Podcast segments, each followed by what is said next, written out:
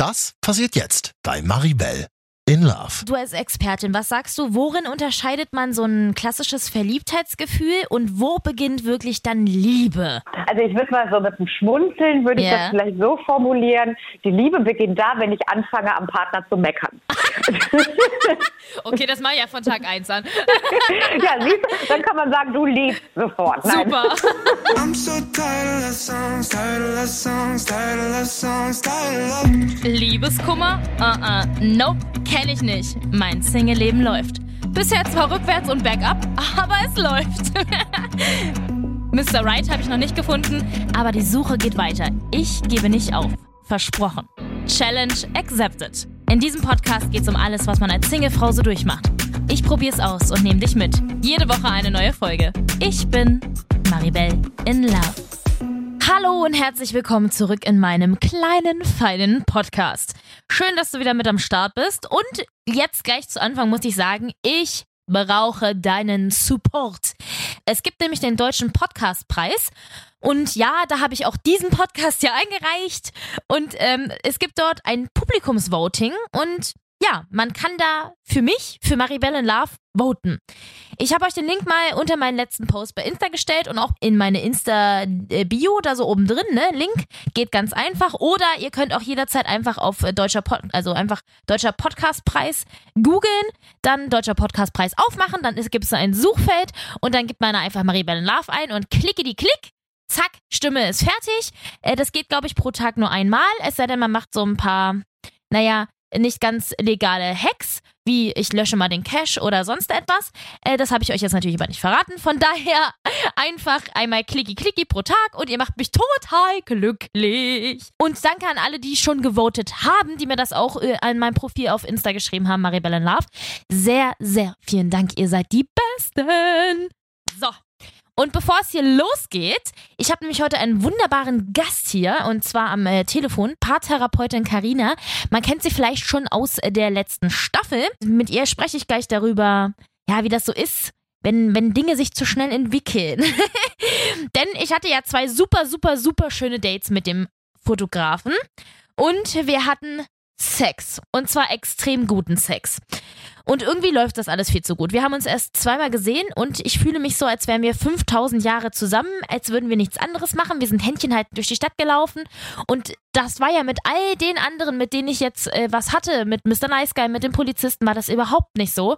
Und ja, ich, ähm, ich bin verwirrt. Denn irgendwie, wir kennen uns ja kaum und jetzt, jetzt sind wir beide schon irgendwie ineinander verknallt. Er hat das ja auch gesagt. Und ja, ich, ich bin einfach verwirrt. Ist das jetzt wirklich das, wonach ich gesucht habe? Oder ist das irgendwie nur so ein erstes Verliebtsein? Ist das nur so ein, weil er mir so viel Aufmerksamkeit schenkt? Oder ich weiß nicht. Also ich brauche auf jeden Fall Paartherapeutin Karina. Hallo. Hallo? Ah, Hallöchen. Hi. Schön, dass Gut. das klappt. Ja, hat mich auch sehr gefreut, dass da nochmal eine Anfrage kam. Ich finde das ja Natürlich. mal cool, weil ich bin ja auch jetzt äh, fleißiger Instagram-Follower. Ja, hab's, ich hab's gesehen. und das finde ich dann immer ganz cool, finde ich witzig. Also es macht auf jeden Fall Spaß, dir zuzuhören und zuzuschauen. Oh, danke schön. Das ist ja süß. Also, Karina, fangen wir an. Gibt es denn überhaupt Liebe auf den ersten Blick oder ist das so eine, so eine Disney-Erfindung? Ja, gute Frage. Ja, also ich habe mir da jetzt, äh, ne, weil du mir ja vorher gesagt hast, um welches Thema es geht, und da habe ich mir dann auch äh, einige Gedanken gemacht und habe dann auch noch mal so ein bisschen recherchiert. Ja. Und ähm, ja, jetzt kann man natürlich die äh, Wissenschaft äh, zur Rate ziehen. Gut, wir Psychologen finden das ja eh immer ganz toll, auch mit Statistik und so. Ne? ähm, also da wurde eigentlich in relativ vielen Studien wirklich so gezeigt, dass es so Liebe auf den ersten Blick tatsächlich so gar nicht gibt. ähm, so bumm. Upsi. So, so, Interview vorbei. Okay, gut, äh, Stimmung ist gekillt. Aber Weil man muss ja auch immer, finde ich, so ein bisschen dann auch tatsächlich erstmal auch wieder anfangen zu differenzieren. Also spricht man da wirklich von Liebe, von Ja. Verliebtsein, von Verknalltsein oder einfach mal, wir haben das äh, früher immer so ein Flash genannt, ne? so der hat mich so total geflasht. Und ähm, ja, aber diese klassische wirklich Liebe, die gibt es tatsächlich nicht auf den ersten Blick. Und da gab es ein ganz interessantes Experiment und die haben halt gesagt, die haben dann ähm, so Pärchen auch zusammengebracht und wurden diese Paare wurden dann am Anfang befragt und dann waren dann sozusagen eine äh, Gruppe, die gesagt hat nach dem Motto, das war lieber auf den ersten Blick und diese andere Gruppe hat gesagt, nee, war es nicht. Und dann wurden diese Paare irgendwie eine Zeit lang später wieder befragt und dann waren alle gleich glücklich. Also das hat oftmals auch einfach mehr was so mit den, ja, mit der körperlichen Anziehungskraft zu tun. Also wenn man jemanden auch optisch ganz toll findet Ja. und die Hormone kommen natürlich dann auch noch ins Spiel. Das kann man natürlich dann schnell mal als Liebe, sagen wir mal, verwechseln. Ja. Ne? Und dann vielleicht acht Wochen später, oh nee, der ist doch nicht so toll. Die Liebe ist schon wieder vorbei. Ne? Aber äh, sagen wir es mal so, es gibt schon eine direkte ähm, Affinität zu jemandem. Das kann man, glaube ich, so ganz gut nennen. Und man kann auch sehr schnell, glaube ich, sagen, den finde ich gut oder die finde ich gut. Aber von Liebe zu sprechen auf den ersten Blick ist immer so ein bisschen tatsächlich so ein Disney-Hollywood-Ding, ne? Ja. was uns da ja auch ganz toll vorgelebt wird. Ne? Also man muss sich ja nur die ganzen Romantikkomödien anschauen. Und da wird einem das ja auch so ein bisschen präsentiert. Ne? Man sieht einen im Café und dann bumm, das ist er. Und dann bleiben die die nächsten 40 Jahre zusammen. Aber wie diese Ehe dann abläuft, das sehen wir ja dann nicht. Zu Recht. ne? Genau, zu Recht, genau. Aber was es halt einfach wirklich gibt, ist dieses so, ich sehe jemanden oder ich unterhalte mich mit jemandem, treffe mich mit jemandem und ich finde ihn richtig gut. Und natürlich kann ich mich auch schnell verlieben. Also Ja. das hängt ja auch ein bisschen von der Typologie ab. Ne? Wenn man jemand ist, der eher so, ja, ich sag mal, schnell Feuer und Flamme ist, schnell begeistern kann für Dinge, die verlieben sich auch ein bisschen schneller als vielleicht sehr, sagen wir mal, kritische Menschen, vorsichtige Menschen, die eher auch nochmal, vielleicht nochmal nachfragen und nochmal gucken müssen. Das hängt natürlich auch extrem von der Typologie auch ab von jemandem. Ist es tatsächlich für jemanden ein Nachteil, wenn er sich schneller verliebt als andere? Weil man kann ja dann viel schneller auf die Fresse fallen. Beziehungsweise kann man dann ja viel schneller verletzt werden als jemand, der ein bisschen mehr Stein um sein Herz hat. Ja, sagen wir es mal so. Natürlich ist, das, ist die Gefahr, wenn ich mich schnell verliebe, ist natürlich größer, schneller auf die Nase zu fallen. Klar, das gibt es. Aber mein Rat wäre jetzt nicht anzufangen äh, zu blocken und zu mauern, weil so dieses Verlieben und auch verletzt werden gehört halt auch irgendwo so zum Leben dazu. Davor kann ich mich nicht schützen und ich kann mich auch zehn Jahre sozusagen vermauern und alles ablocken und dann denke ich, boah, das ist jetzt der Mensch, mit dem ich die nächsten 100 Jahre zusammen sein will und nach einem Jahr stellt sich heraus, oh nee, doch nicht. Also ne, das, da glaube ich, da sollte man sich auch gar nicht anfangen zu, zu verbiegen. Ähm, nur um sich, sage ich mal, vermeintlich zu schützen, weil, auch wenn das so ein bisschen, ich sag mal, so ein Muttispruch vielleicht auch ist, Oh. ja, aber man wird ja auch mit jeder Erfahrung, äh, sagen wir mal, weiser und Oh. reifer und, und merkt aber vielleicht auch einfach, hey, was will ich denn und was will ich denn nicht? Ne? Ja. Also wenn ich da jetzt wirklich so zehn Jahre da rumblocke, dann, dann äh, erfahre ich ja auch nicht, was will ich eigentlich und was erwarte ich auch von einem Partner. Das kriege ich natürlich vielleicht auch ein bisschen schneller raus, wenn ich da auch mal das ein oder andere Risiko dann auch wirklich äh, eingehe. Aber auch das wiederum, diese Risikoaffinität ähm, hinsichtlich des Themas Liebe, ist tatsächlich auch wirklich ganz abhängig davon, wie jemand gestrickt ist. Ne? Der eine stürzt sich in jedes Liebesabenteuer und ist Feuer und Flamme und der andere sagt halt wirklich, oh nee, lass mal, ne? ich warte lieber. Durch was wird das beeinflusst? Gibt es da Charakterzüge? Kommt das aus der Kindheit? Das ist ja total also spannend. genau, also sagen wir mal so, so die, diese freudsche Kindheitsgeschichte, die Ja. haben wir ja, sagen wir mal, gerade so in der systemischen und, äh, Therapie oder der Verhaltenstherapie schon so ein bisschen hinter uns gelassen. Okay. Sagen wir es mal so. Also es gibt mehrere Komponenten. Man geht eigentlich so in der, in der modernen Psychologie davon aus, dass es halt eine gewisse genetische Komponente gibt, aber es gibt halt auch eine, eine sehr, sehr äh, starke äh, ja, soziale Komponente und Erziehungskomponente. Sagen wir mal, vielleicht eher in einem Haushalt groß werde, der auch so total offen ist, sich schnell begeistern lässt, also ich sag mal so die Eltern das auch so vermitteln, dann muss das gar nicht genetisch veranlagt werden, sondern es kann einfach auch durchaus durch Erziehung, sagen wir mal, antrainiert werden. Wenn ich Okay. aber grundsätzlich schon eher die Neigung habe, vielleicht eher introvertiert zu sein, vorsichtig zu sein, was durchaus eine genetische Komponente haben kann oder hat, dann hat das natürlich auch einen entsprechenden Einfluss. Also es wird davon ausgegangen, dass das halt sowohl als auch Einflüsse hat. Ne? Also von der Genetik her, aber auch einen großen Anteil von der Erziehung her. Spannend. Hm, Okay. Also, aber auch man merkt es ja auch immer, äh, auch sage ich mal so generell auch in Therapien, wenn jetzt natürlich jemand kommt und sagt, ich bin sehr introvertiert und ich bin schüchtern, der wird jetzt vielleicht nicht, sagen wir mal, äh, die, die, die Partykanone, der jetzt da im Mittelpunkt steht, werden, aber der kann zum Beispiel lernen oder trainieren, offener zu werden, auf Menschen zuzugehen, vielleicht auch Gespräche von sich heraus auch äh, zu beginnen. Das kann man schon auch alles lernen, so ist es nicht. Wir Menschen können prinzipiell alles lernen, wenn wir es wollen. Wenn wir es wollen, können wir ganz genau, wenn wir es wollen. Genau, das ist ja wieder was anderes. Ne?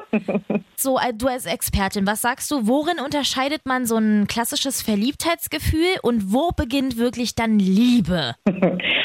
Ja, also ich würde mal so mit einem Schmunzeln, würde ich Ja. das vielleicht so formulieren. Die Liebe beginnt da, wenn ich anfange, am Partner zu meckern. Okay, das mache ich ja von Tag 1 an. ja, siehst du, dann kann man sagen, du liebst sofort. Nein. Super. Okay, wow. Also das so ein bisschen natürlich auch jetzt ne, mit dem Schmunzeln dahinter. Aber Ja. es ist so, diese Verliebtheitsphase, die zeichnet sich auch gerade dadurch aus und das ist, finde ich, eigentlich so das super Spannende. Da gibt es auch so ähm, Hirnstudien zu, die gezeigt haben, dass die gleichen Areale im Hirn feuern, wie als wenn du auf Kokain bist, wenn du verliebt bist. Also das heißt, da powert alles, was es gibt an Dopamin und, und Adrenalin, Noradrenalin und was weiß ich, Endorphine. Also das geistert da alles rum. Also wenn du da total auf so einem Drogentrip wärst und verherrlicht natürlich auch entsprechend den Partner. Also man verliebt sich ja in der Regel nicht unbedingt in den Partner, sondern in die Illusion, die ich von diesem Partner habe. Ja. Und wenn er klug ist, äh, verhält er sich entsprechend dieser Illusion und alles ist toll. Und somit verliebt man sich dann auch. Und irgendwann aber flauen sozusagen die Hormone ab. Ja, das Dopamin ist nicht mehr so, so doll und, und der Rest flaut auch irgendwie ab. Und dann sehe ich auf einmal, ja, der ist ja eigentlich gar nicht so, wie ich gedacht habe. Der hat ja auch seine Fehler. Ne? Dann letztendlich ähm, kommt ja so ein bisschen so diese Bewährungszeit von Paaren. Also sprich, bleiben die sozusagen nach den ersten ein, zwei Jahren des, der, der Verliebtheit, bleiben sie zusammen oder nicht? Und wenn sie zusammen bleiben, dann kann man eigentlich sehen, okay, da fängt dann irgendwo dann auch die Liebe an, weil die Liebe ja häufig von anderen Komponenten beeinflusst wird. Also eher sowas wie, ich sag mal, Vertrauen, Zuverlässigkeit, gemeinsame Ziele auch zu haben, Perspektiven zu erschaffen, ein Gefühl von auch Intimität und Nähe. Und das ist ja in der Verliebtheitsphase ist das ja noch gar nicht alles so, so ausgeprägt, sondern da äh, erkundet man ja erstmal so, was mag der andere gern, wie, wie tickt der so, ne? So wenn es auch zum ersten Streit kommt und so. Und, und wenn das aber so diese Gefühle sich einstellen, dann kann man eigentlich schon mehr auch, auch von der Liebe dann sprechen. In meiner Welt. Ne? Also da, also da hat ja auch jeder andere Definitionen so. Ne? Also da, da, es kann ja auch jemand, der verliebt ist, schon sagen, ich liebe dich. Also und wenn das für den die Definition ist, ist das ja auch völlig in Ordnung.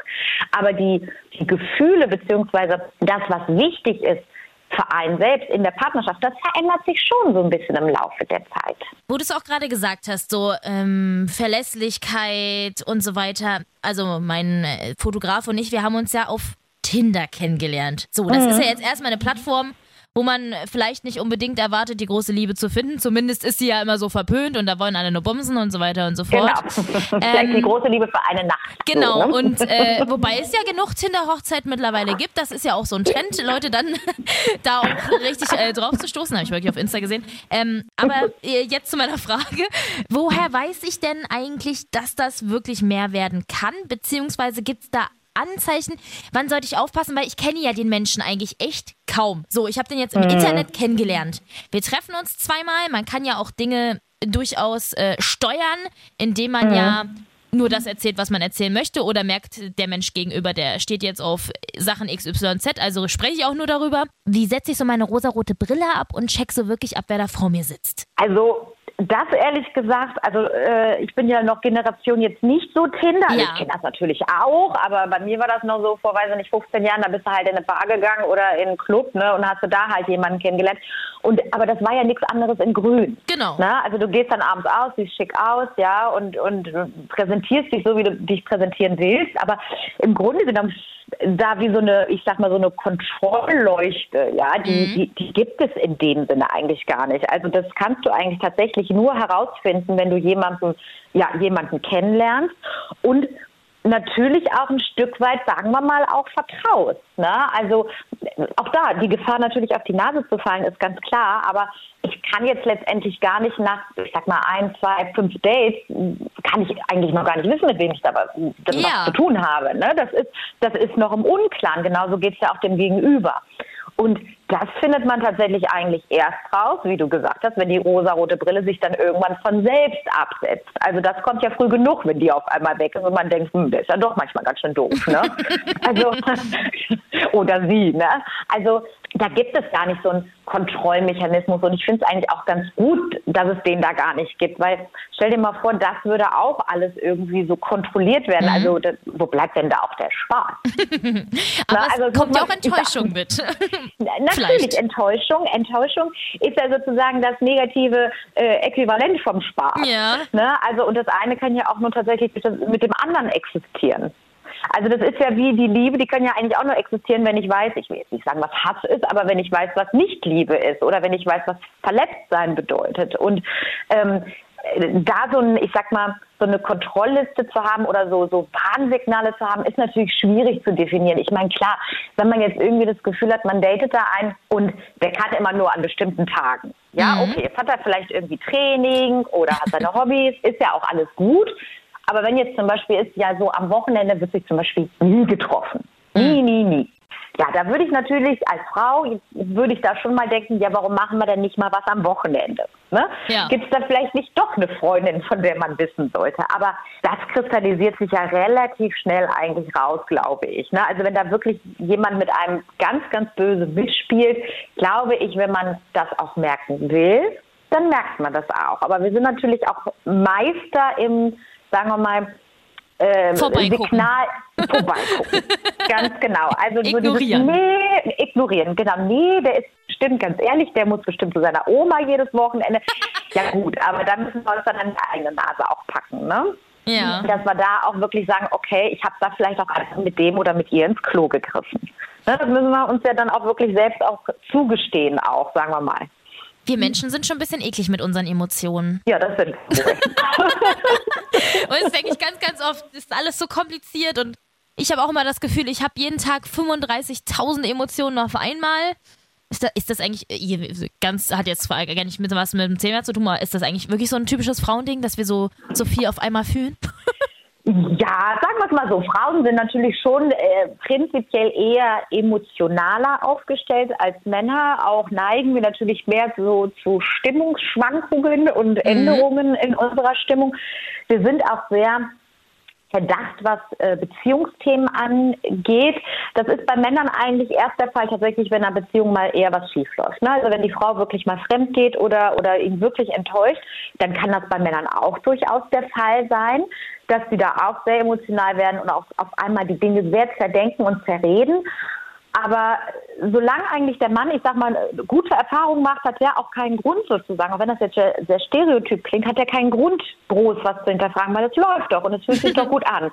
So, und wir sind immer ganz kritisch dann direkt, ja. Also wir Auf sind dann direkt, Fall. ja, es kann ja nicht sein, dass ich jetzt glücklich und zufrieden bin. Äh, da muss doch ein Haken sein. Also wir suchen auch ganz oft das Haar in der Suppe, um uns dann auch vielleicht wieder zu bestätigen, ich habe ja auch recht gehabt.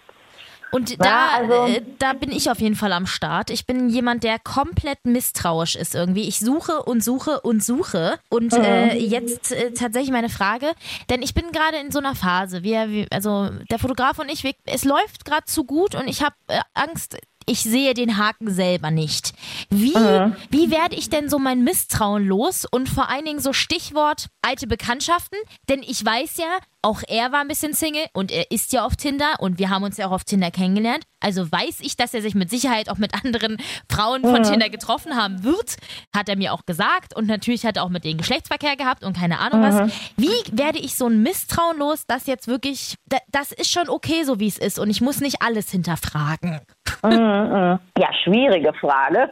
Ich weiß. Also, ne, also genau, weil das ist, und, und, und da kommt dann auch immer so ein bisschen, ich sage auch immer, jetzt kommt das tolle Psychologen-Geschwätz. ja, äh, Geschwätz. jetzt freue ich mich. Ich, ich bin super gespannt. Genau. Also es ist ja so, das Vertrauen ist ja im Grunde genommen eine Entscheidung, die man trifft. Ja. Ja. Also ich entscheide mich ja sozusagen für das Vertrauen und ich entscheide mich dann im gleichen Atemzug auch dafür, dass ich eventuell verletzt werden kann. Wenn ich also nicht vertraue, will ich ja etwas wissen. Ja, ich will dann die Kontrolle haben sozusagen und etwas wissen. Ja, weil ich vermeintlich eigentlich dann denke, dass es mir damit besser geht. Geht es aber einem in der Regel eigentlich nicht, weil dieses, ich sag mal, Kontrolle haben wollen, ist ja mit einem e- enormen Energieaufwand verbunden. Also das ist ja anstrengend wie Bolle eigentlich.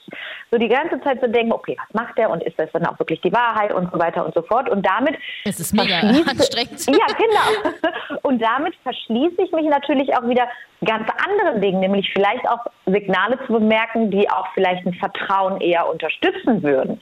Also ich meine, was du jetzt zum Beispiel gerade ja auch gesagt hast, der, der ist ja auch ganz offen und ehrlich damit. Er sagt ja auch, ja, ich habe da meine Dates gehabt und ich habe das Sex gehabt und ich meine, der hat ja auch keinen Grund, was anderes zu sagen. Nee, ja, ne? genau. Also Genau, und das wäre ja eigentlich schon so etwas, wo man sagen könnte, okay, der ist da doch ehrlich zu mir, was das angeht. Das gibt doch vielleicht schon so wie so ein Vertrauensvorschuss eigentlich auch. Mhm. Also so ein Pluspunkt für die Vertrauensliste.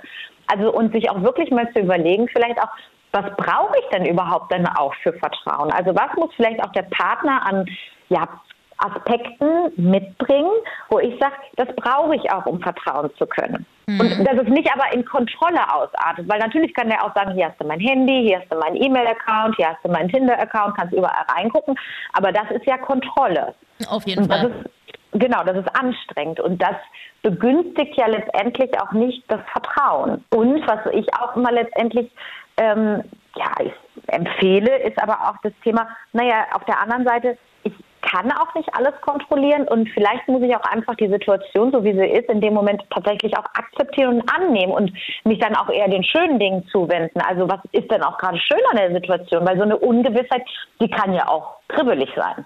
Ne? Also die kann ja auch recht attraktiv und sexy sogar sein. Ne? So, ja, weil man noch nicht weiß, okay, wohin geht die Reise und was macht man jetzt und wie wird's beim nächsten Date und so weiter. Aber im Grunde genommen ist das eine Entscheidung, die du selbst triffst. Natürlich mit dem Risiko dann auch, dass du auf die Nase fällst, ganz klar. Aber auch davon bist du ja bisher nicht gestorben. Nee, das stimmt. Aber ich bin äh, tatsächlich leider ein ähm, generell eifersüchtiger Mensch, was ich immer als, äh, ich bin ja in meiner Freizeit Hobbypsychologin für mich selber. Ja, nee, wunderbar. So, ne? Ich nenne ja auch oft ähm, äh, Dr. Della Love. Ähm, äh, tatsächlich, ich bin tatsächlich etwas, also ich habe ein Problem mit Eifersucht, weil ich, äh, das erkläre ich mir immer so. Meine Eltern haben sich sehr früh getrennt. Ich hatte lange keinen Kontakt mit meinem Vater und ich glaube, ich, ich bin nicht gut genug so ein bisschen. Und ich habe jetzt wirklich echt so, ich habe dann immer so, ich denke dann immer, hm, vielleicht hat er auch in der Vergangenheit was mit wem anders gehabt und die war viel besser oder vielleicht hat er tausend Weiber angeschrieben und ich war nur diejenige, die jetzt gesagt hat, ja, und aber eigentlich hat er gar nicht so das Interesse an mir. Gibt es irgendwie so, so, ich habe das mal äh, gelesen in einem Artikel, weil mich das wirklich brennend interessiert, dass man sich so jeden Tag aufschreiben soll, was, was war heute gut und warum fühle ich mich heute gut. Gibt es irgendwie sowas in der Richtung so noch so, was du empfehlen könntest? Ja, also das ist auf jeden Fall äh, sehr gut. Ja, Ja. also sich auch wirklich immer mal wieder so seine eigenen Vorzüge auch letztendlich auch, sagen wir mal so, zu präsentieren. Also was macht mich denn als guten Menschen eigentlich aus? Was schätze ich an mir? Was schätzen auch andere an mir? Und vielleicht auch das, was du gerade gesagt hast, so dieses eine Beispiel, äh, vielleicht war der mal mit einer zusammen, die war viel besser als ich, aber mit der ist er ja nicht mehr zusammen. Ne? Ja, also die ist dumm. ja nicht mehr auf der Bildfläche. Ne? Und ähm, wir können ja im Grunde genommen auch an, also das, was das ja bedingt, ist ja nicht, das hat ja gar nichts mit dem zu tun. Das hat ja eigentlich was mit dir zu tun. Ne? So wie du, wie du ja auch sagst, so auch mit deinem Selbstbild und mit deinem Selbstwertgefühl. Und da gilt es letztendlich auch, das kannst du dir ja auch nur, äh, oder das kannst du dir ja auch nur, sagen wir mal, verstärken. Ne? Ja. Indem du dir genau das machst, also dir positive Dinge sagst, dir das auch aufzeigst, was du wirklich gut kannst, aber auch das annimmst, sozusagen, was du nicht gut kannst, weil wir haben ja immer Stärken und Schwächen, das brauchen wir auch, um zu sehen, was eine Stärke ist und was eine Schwäche ist. Und auch anzufangen mit dieser Akzeptanz, dass es nun mal so ist, wie es ist.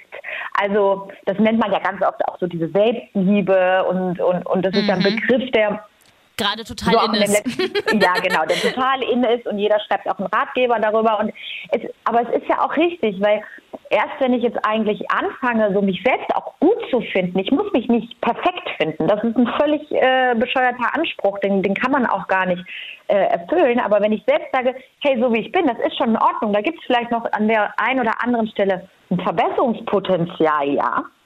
Aber an sich bin ich doch eigentlich ganz gut gelungen. Da habe ich doch eigentlich ganz dufte. Und wenn ich beginne, mir das wirklich täglich zu sagen, dann ähm, wird das irgendwann auch wie eine Routine und dann nehme ich mir das auch irgendwann ab. Also ich, ich kaufe mir das auch dann selbst ab. Das ist halt auch ganz, ganz wichtig, das zu tun. Ne? Weil sonst, was du auch sagst mit der Eifersucht, sonst geht es immer so darum, dass der Partner sozusagen einem die Stärken bestärkt, also die immer so diese Anerkennung, Bestätigung durch den Partner bekommen möchte. Aber das kann der ja auch gar nicht leisten. Nee. Na, also das, das, das kann ein Partner überhaupt nicht hinbekommen, sozusagen mein Selbstwertgefühl aufzubauen. Das muss ich schon selbst letztendlich tun. Ach ja, dieses Wort Selbstliebe, es begegnet mir in den letzten Jahren wirklich oft, sehr, sehr, sehr oft. Und ich denke mir immer wieder, eigentlich ist es so schön und an manchen Tagen gelingt es auch, aber manchmal auch einfach gar nicht. Naja. Ja, aber das ist ja, aber das ist ja auch völlig normal. Ne? Also es steht ja nicht jeder morgen, ja, vielleicht auch der ein oder andere. Der ein oder ne, so. andere tut Weil es. Der Trump wahrscheinlich, der steht morgens auf und sagt, hey, geiler Typ, ne, wenn der in den Spiegel guckt. Gut, der aber, guckt halt auf seinen Kontostand. Eben, genau, ne, und sagt, ja, alles richtig gemacht. Ne? Nee, aber das, also ich sag mal so beim Otto Normalverbraucher, das ist ja nicht jeden Tag Ja. so. Und das ist auch völlig in Ordnung. Also auch da der Anspruch, sich jeden Tag als den äh, Supermenschen äh, zu beurteilen, wäre auch völlig übertrieben und anstrengend auch. Ne? Also Total. wir, wir verwenden ja auch so viel Zeit damit, auch ähm, also ich auch selbst muss sagen, als Psychologin, ich finde das ja ganz toll, dass die Menschen immer reflektierter werden und immer mehr über sich nachdenken. Aber manchmal habe ich ja das Gefühl, Leute, ist ein bisschen too much. Ne? also, ne? Lebt doch auch das Leben und genießt es vor allen Dingen. Ich habe gestern noch was ganz Interessantes gehört. Ein Podcast tatsächlich mit Herbert Grönemeyer, der ging Ja. irgendwie fünf Stunden, als ich im Zug saß. Und da hat er von seinem Vater erzählt und der Vater ist jeden Tag aufgestanden und hat gesagt, Mensch, ist das ein herrlicher Tag. Oh. Obwohl es vielleicht gar nicht so war. Aber ich fand das so eine ganz tolle Art und Weise, so einen Tag zu starten, weil man sich damit eigentlich, sagen wir mal, schon selbst positiv bestärkt. Und das kannst du im Grunde genommen jeden Tag in allen Dingen tun. Du kannst auch, wenn der Tag super beschissen gelaufen ist, dich abends mal hinsetzen und trotzdem überlegen, aber es muss doch heute was gegeben haben, was schön war oder was gut gewesen ist. Und sei es nur, weiß ich nicht, das Müsli oder das, äh, weiß ich nicht, der Busfahrer nett gewunken hat, keine Ahnung, aber irgendwas wird man ja finden. Das stimmt. Liebe Karina, ich danke dir für deine Zeit. Halten wir fest. Sehr gerne. Liebe auf den ersten Blick ist eine Erfindung von Disney und diesen ganzen hässlichen romantischen Komödien aus Hollywood. Ich hasse euch dafür. und äh, Selbstliebe ist was Wichtiges, aber übertreiben sollten wir es auch trotzdem nicht. Ganz genau, ganz genau. So würde ich das auch kurz zusammenfassen. Aber wie gesagt, Reflexion ist wichtig, aber auch vielleicht immer mal auch mit dem Lachen daran gehen. Und das machst du ja auch ganz toll. Ne? Oh, Also so eine, so eine Leichtigkeit im Leben zu haben, ist doch wunderbar. Und damit, glaube ich, lebt es auch auf jeden Fall besser. Ich danke dir herzlich. Sehr gerne. Also Freunde, soweit kann ich sagen, es geht auf jeden Fall weiter mit dem Fotografen. Ich habe ihm geschrieben, dass ich nur eine einzige Forderung jetzt zwischen uns beiden habe, und zwar keine Spielchen. Ich hänge jetzt schon mehr drin als überhaupt sonst. Das ist mein absoluter Ernst und er hat eingewilligt, er hat gesagt, ja, wir bleiben komplett ehrlich und das ist für mich auch tatsächlich das Wichtigste. Ich brauche diese Ehrlichkeit, ich brauche Transparenz, ich muss verstehen, was mein Gegenüber macht, vor allen Dingen, wenn er nicht bei mir ist, muss ich, ich muss, ich muss das einfach wissen. Ich, ich brauche das, sonst fühle ich mich ein bisschen unsicher und ähm, das begünstigt dann wieder andere Unsicherheiten und das wollen wir nicht. Und vor allen Dingen auch, ich tatsächlich, auch wenn ich es immer so ausstrahle und ich tue auch immer so, ich bin eigentlich ein ganz verletzliches Pflänzchen und einmal nicht gegossen, zack, kriege ich braune Blätter. Von daher, ja. Also Freunde, es geht weiter mit dem Fotografen und ich kann euch verraten, Er wird meine beste Freundin treffen. Das ist der Test schlechthin. Ob er sich beweisen konnte und wie es eigentlich bei euch allen so da draußen mit Beziehungen durchs Internet aussieht. Habt ihr auch sowas erlebt? Das alles hört ihr nächste Woche bei Maribel in Love. I'm so tired of songs, tired of songs, tired of songs, tired of Maribel in Love. Jede Woche eine neue Folge auf Audio Now und überall da, wo du natürlich gerne Podcasts hörst. Und wenn dir diese Folge gefallen hat, dann klick doch einfach mal auf Like oder gib mir 5 Sterne oder abonniere mich. da freue ich mich doch sehr drüber. Und alle Folgen zum Nachhören natürlich auch jederzeit auf 890rtl.de. Maribel in Love ist ein Real-Life-Podcast von 890 RTL. Executive Producer ist Marvin Standke, künstlerische Leitung hat Katja Arnold und ich bin Maribel in Love.